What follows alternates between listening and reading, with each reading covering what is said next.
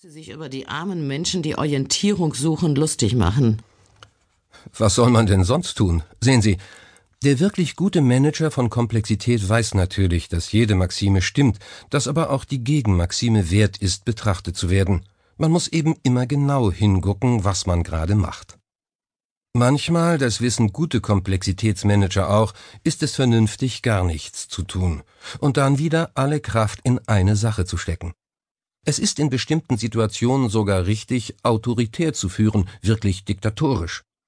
In einer anderen Situation wiederum ist das völlig verrückt. Das ist nun mal die Aufgabe des Managers, die jeweils zur richtigen Zeit richtigen Analysen und Handlungen durchzuführen und Entscheidungen zu treffen und es auch manchmal zu lassen. Was übrigens sehr anstrengend ist, denn auch darüber müssen Sie nachdenken. Die einzige Regel ist, dass es keine Regel gibt. Das ist nun wirklich äußerst kompliziert. Wenn man so will, handelt es sich dabei um bedingte Gesetze, nicht um unbedingte, also stets gültige Gesetze. Erst wägen, dann wagen. So macht es meistens Sinn.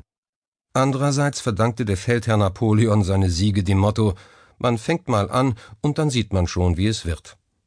Das ist dann vernünftig, wenn wir wenig Zeit haben, es keine oder nur sehr vage Informationen über eine Situation gibt, wenn also Handlungsbedarf besteht, ohne dass man genügend Informationen hat.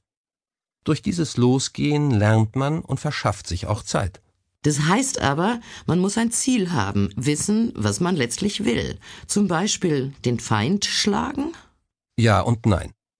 Ein festes Ziel kann auch behindern. Wenn Sie in eine Schlacht ziehen wollen, statt sie, was klüger sein könnte, zu vermeiden, können Sie natürlich den Krieg verlieren.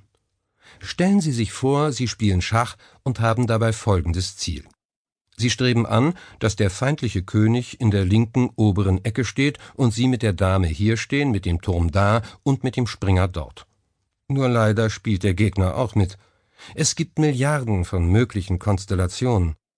Viel vernünftiger als so ein starres Szenario ist es natürlich, sich dem Spielverlauf des Gegners anzupassen, also das jeweils Richtige zu tun, Zug um Zug.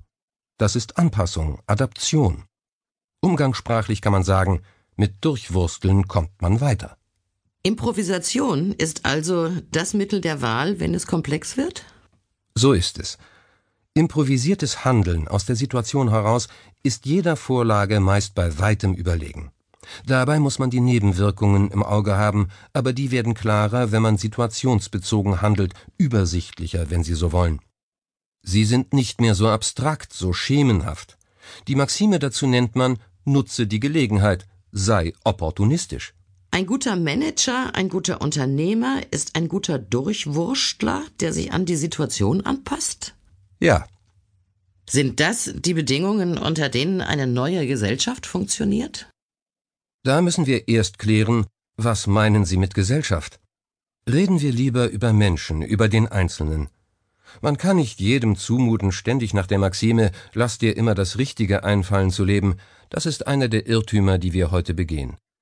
Es gibt Menschen, die brauchen Richtlinien für ihre Arbeit, die wollen ein geordnetes System vorfinden, und ich finde, darauf haben sie sogar ein gewisses Recht. Wir dürfen nicht alle zu Komplexitätsmanagern erklären, wir können nicht von allen das Gleiche verlangen. Heute dieses, morgen jenes, übermorgen wieder ganz anders. Das ist nicht allen zuzumuten. Es bringt unnötig Unruhe in den Betrieb. Ich habe den Eindruck, dass viele Manager ihre Mitarbeiter auf der Suche nach der Lösung von Komplexität vorschicken, und zwar ins Chaos. Was da heute oft praktiziert wird, hat mit Komplexitätsarbeit nichts zu tun. Das ist einfach Sprunghaftigkeit, und viele Führungskräfte sind so. Woran lässt sich das festmachen? Sehr oft an Begriffen, die eigentlich nichts bedeuten, aber einen guten Klang haben. Da gibt es diesen generalisiert unglaublich dummen Spruch vom lebenslangen Lernen. Was heißt das eigentlich? Ein 50-Jähriger hat nicht mehr das Tempo eines 20-Jährigen, er lernt viel, viel langsamer. Das ist schlicht ein Naturgesetz.